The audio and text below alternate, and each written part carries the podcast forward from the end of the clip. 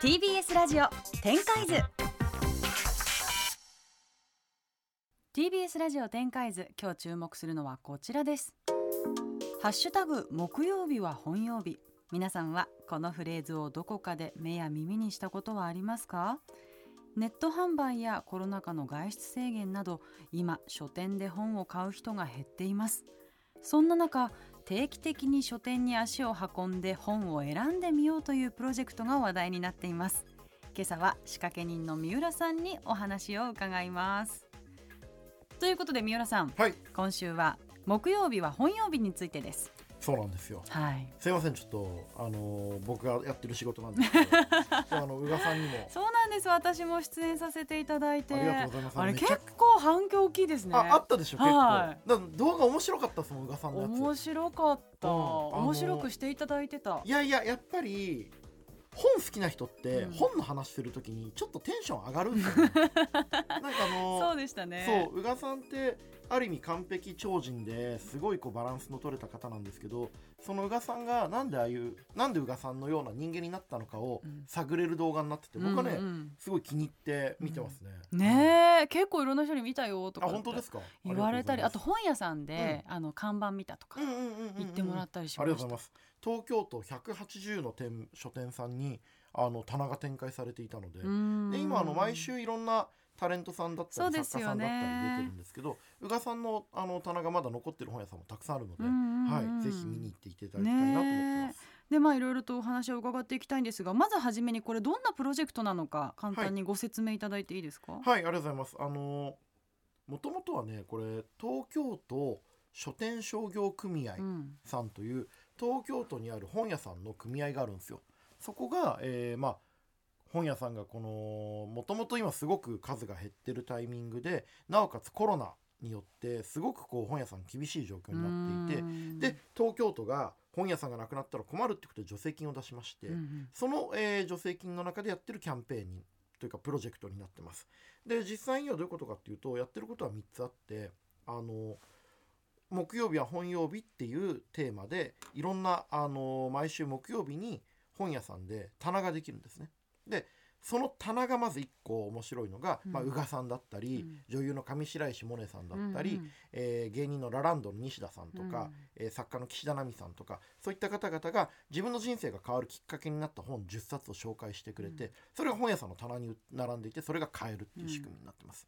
で2つ目はその本を紹介する YouTube 動画をうん。毎週上げていて、これがね毎回もう宇賀なつみさんのも面白いし、まあ、上白石さんも面白いしみんなね。いや私全部見てますよ。あありがとうございます。面白かった。結構。まずあのモネさんが、うん。えーこんな人なんだっていうのを結構初めて知れたりとか。モネさんも素晴らしい女優さん歌手さんだけど、うん。なんか人間うん味が出ますよねすごく好きになりましたあより。ありがとうございます。僕もあとねこの番組うんにも出ていただいたあの古典の深井さんとか、はいはいはいはい。こんな難しい本読んでんだなみたいな感じとか。でもやっぱり説明がうまいからどんな本なのかわかるし。そうなんですよ。あのーニコマコス倫理学とか 読まねえよみたいに思うんだけど、でもなんか深井さんの説明だとちょっと読む気ちょっとになるんですよ、ね。読んでみようかなっていう感じになるっていうか。あのとかなんかね本って結構その本を読むことによって自分の人生に新しい視点ができると思うんですよ。うん。なんか例えば宇賀さんのその夏美は何でもできるっていう。夏美は何にでもなれる夏美は何にでもなれるって本を紹介してくれてて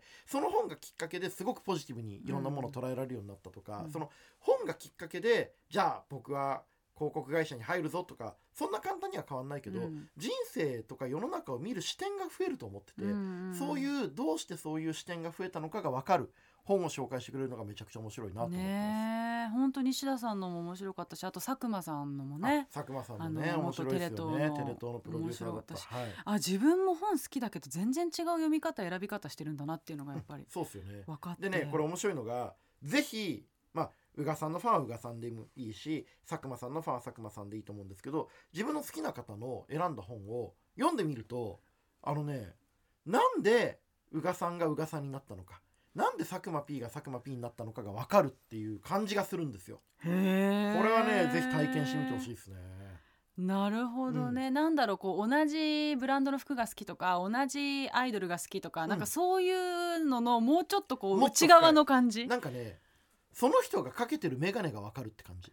はあ。この人こういう視点で世こういうの中見風に世てるから界見てんだみたいな。そうだからああいう風になったんだなみたいなことがわかる気がします。へえうん。なんかそれって恥ずかしいですね、恥ずかしい。恥ずかしいんだよ。本を話すっていうことは。でも私、うん。本を紹介するって本当に恥ずかしいと思った、うんうん。それこそなんか下着を覗かれるとか,、うん。なんか並んでる下着を見られるとか、うんうんうんうん。なんか過去のその恋愛の話を見られるみたいなぐらい、すごく個人的なことじゃないですか。そうなんですよでもそういうところ見えた時にやっぱり人って人のこと好きになるんだなって。あそうだと思います。だから結構あれを見てファンになりましたっていう人増えるんじゃないかな。うん。ねまあでもとにかく本屋さんが減っていると、うん。2001年まで2万店以上あったのに、うん。2020年にはおよそ1万1000店うん。半分になっちゃっ半分ですよまあやっぱりあれかな電子書籍で読んだりとか、そもそも本紙で読むとしてももうネットで買うみたいなことですかね。うんうんうん。あのねこれね大きく3つあるんですよ、うん。本屋さんがやばい状況が。1個は、まあ、ネット。うん。その皆さんネットで本買うし、うん。えーまあ、それがあります。でもう1個はあのコロナがやっぱりお客さんが減ってしまったっていうのがあります、うん。で3つ目がこれが意外だったんですけどあのキャッシュレスうん。になったじゃないですかあの PayPay とか、うんうん。あの LINEPay とかメルペイとか Suica とか。あれね手数料取られるじゃないですかお店側が、それで利益率が下がっちゃうんですよ、うん。これね本屋さんってめちゃくちゃ利益率が低いビジネスで。だからキャッシュレスによって書店さんのビジネスが結構圧迫されてるっていうのもあるんで。あのもし皆さんこれ聞いてもしよろしければ本屋に行って本買ってほしいんですけれどももしもしよろしければ現金で。買ってもらえると嬉しいなっていうのはこれね本音オブ本音ああの知らなかった。そうなんですよ。僕もつい Suica で買っちゃったりするんですけどあのねあんまりこう良くない。だから書店さんってものすごく良心的なんですよ。うん。だからねあの本1冊万引きするじゃないですか。この利益率でやると1冊本万引きされたら30冊売らないとその利益って回収できないんですよ。へだから本当にね本屋さんって大変な。でもそれでもこの日本の社会とか若い人たちとかまあ大人も含めてこの知恵をねつけるためのこう日本のある日みんなインフラだと思うんでうん。なんとか残していきたいなと思ってるんですけどね。い。やー本屋さん減っちゃうのは寂しいですよね、うん。私もやっぱり物語とか、うん。まあ絶対紙じゃないとダメで、雑誌とか漫画はまあ,、うん。あのデジタルで読むこともありますけど、でやっぱり本屋で買いたいんですよね。そうですよね。あの空気感の中で。なんか僕この企画考える時にすごい思ったのがあのインターネットで本買うのって結構簡単じゃないですか、うん。あの言語化力とかで検索すると、あのその本にたどり着くで本って無限にあるから一冊の本を選ぶ上ではその可能性を狭めていかないといけないんで、うん。それはすごく便利だと思うんです。よ、うん。でも本屋に例えば何かの本を買おうと思った時に隣にある本に心が惹かれるとか、うん。たまたま入った本屋の棚に置かれてた売れてますって本が気に入って、うん。それを読んだ瞬間なんか自分の人生がすごく豊かになるみたいな、うん。自分の人生が変わるきっかけうん。になる場所だとも思うんですよ。だそこはねなんか本屋に行くそれで目に留まったなんでこの本が欲しかったのかわからないんだけど買っちゃった。そういう体験してもらえるといいなと思いますね。うん。うん。一冊目当てで行って一冊で帰れたことないですないないいないない。大体思ってなっそう。てたくさん買ってほしい。で、うん。あのー動画で言うとね岸田奈美さんが面白いこと言ってて、本屋に行くじゃないですか。そうすると本屋のいろんな個性とか、うん。棚の並びとかでいろいろあった時に、この本屋なんかやばいみたいなすごい個性や思想があるって思うとドキドキしちゃうみたいなこと言ってて、うん。その本屋の棚からその本屋のこう個性とか思想を見るのも面白い経験だなと思いまなすけどね。るほどね、これ出演されてる方ってどういう基準で選んだんですか？これはですね宇賀さん本当にありがとうございますなんですけれどもあのぶっちゃけて言いますよ。協力してくれそうな素敵な方です いやつまりねこれ東京都の助成金なんで、うん。大変申し訳ないんですけど予算としてはすごくまあまあまあまあ。少ないんですよ、そんな中で気持ちで本が好きで本屋さんを救いたいなっていうこのプロジェクトにこう協力したいなって思ってくださるような知的で優しい方にお願いします。はい。知的で優しい方、うん、だってあのいや皆さんこうメディアに出てるインフルエンサーの方作家の方優しい方たくさんいますけど、うん。皆さんすっごい忙しいじゃないですか。うん。やっぱり本屋さん好きじゃないと協力してくんないですよね。うん。だから本当に皆さん心よくあのお手伝いしますって言ってくださってありがたかったですうねんそうなんだ、うん。いやでもなんかやっぱりそのご職業もそうですけど、うん。な年齢とか性別とかもなんかすごくバランスよくいろんな方のお話が聞けるので、うん。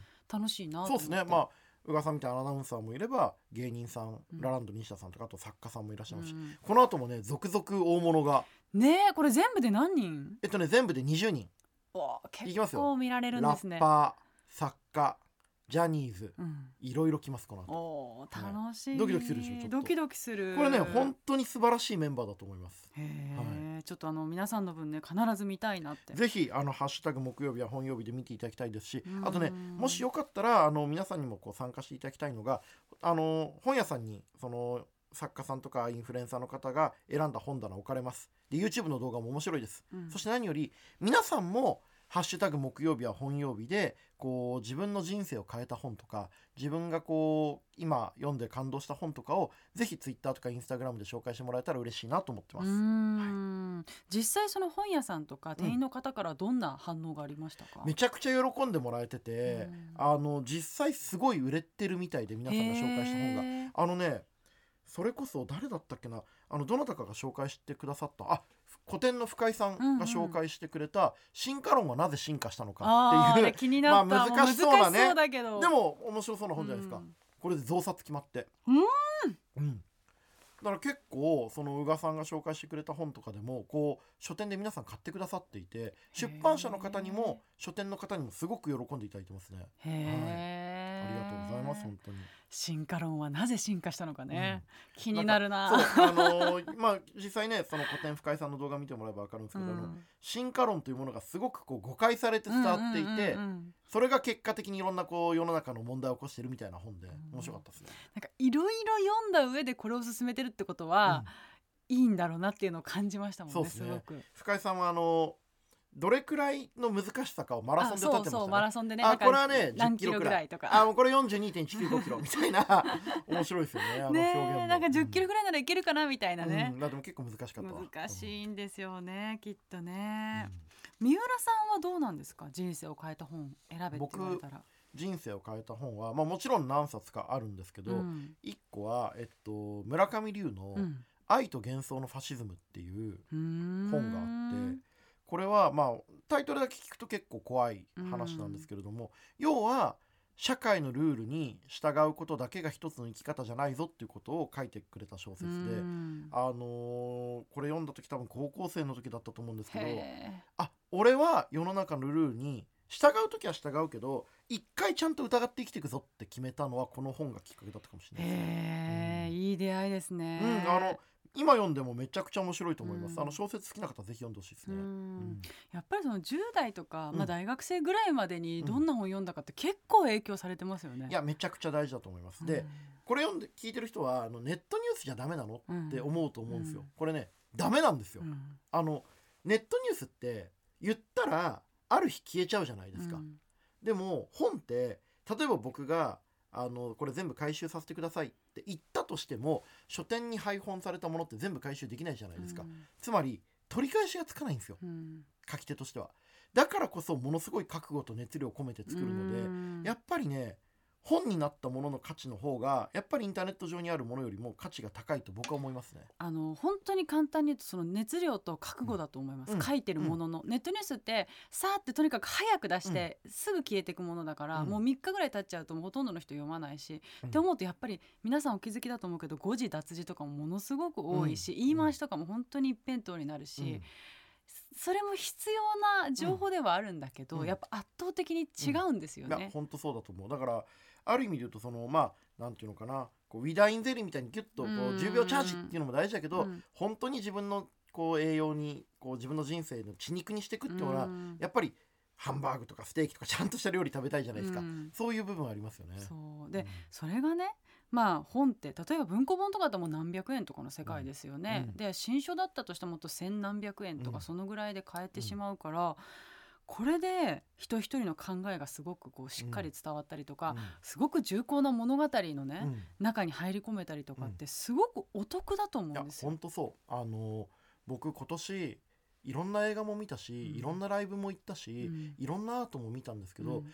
一番それを体験してる間にいろんなこと忘れられて楽しかったのは僕一冊の本で、うん。今年のベストは去年の直木賞なんですけど「テスカトリポカ」っていうテスカトリポカっていう佐藤極さんっていう人が書いた小説なんですけど、あのーまあちょっとこう臓器密売の物語なんですけど、うん。メキシコのギャングが日本に来ていろいろやらかすっていう話なんですけど、めちゃくちゃ面白かった。へえ読んでない。すごい分厚いんですけどあの僕コロナになっちゃったタイミングで、5日間くらいであの、まあ、3日かな？3日くらいで読破したんですけど、うん。もうその間ね飯食うのも忘れるぐらい面白かっうわーいいたなー。これねギャング小説とかバイオレンスもの好きな人だったらぜひ読んでほしいですね。へえ没頭するこれでも本当に。さわかる、なんかもう寝食忘れて読んじゃうよね、うん本当にいいありますあります。本ってだってこれなあもう早く寝た方がいいのになあと思いながらうん。読み進めてうん。朝になっちゃうみたいな時たまにありますよね、うんありますあります、うん。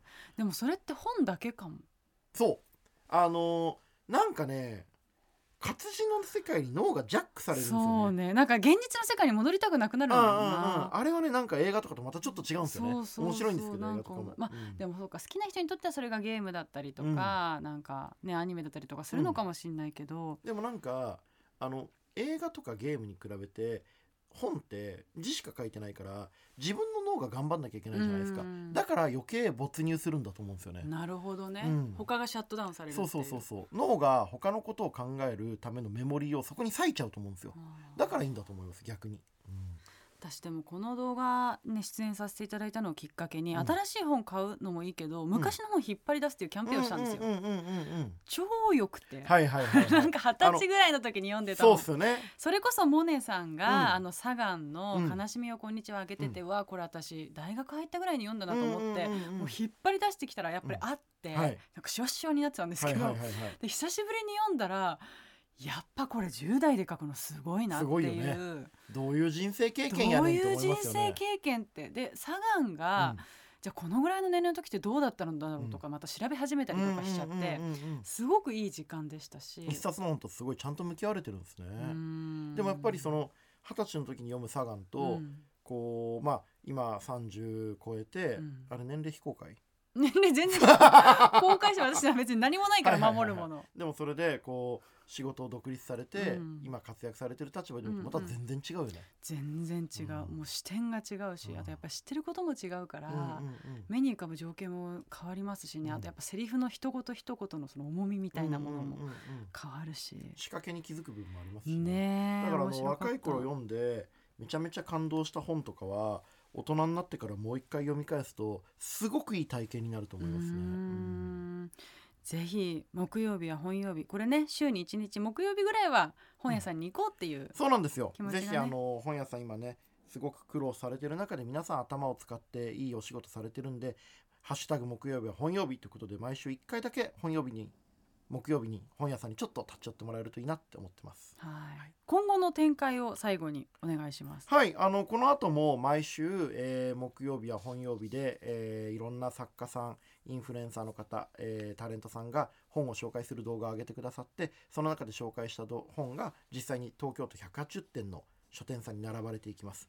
さらにですねこの後いろんな書店さんが工夫してくれていて各書店が独自の取り組みをたくさんされていていろんなねこうキャンペーンを始めていくんですよ、うん。それはあのツイッターとか見ていただけると分かると思うんでそれ楽しみにしていただきたいと思ってます。あとは来年ももし続く可能性が今あって、うん。あの各出版社さんがいろいろ考えてくださってるみたいなんでうん。それも楽しみにしていきたいなと思ってます。はい。ということで今週は三浦さんに木曜日は本曜日について伺いました。ありがとうございました。ありがとうございました。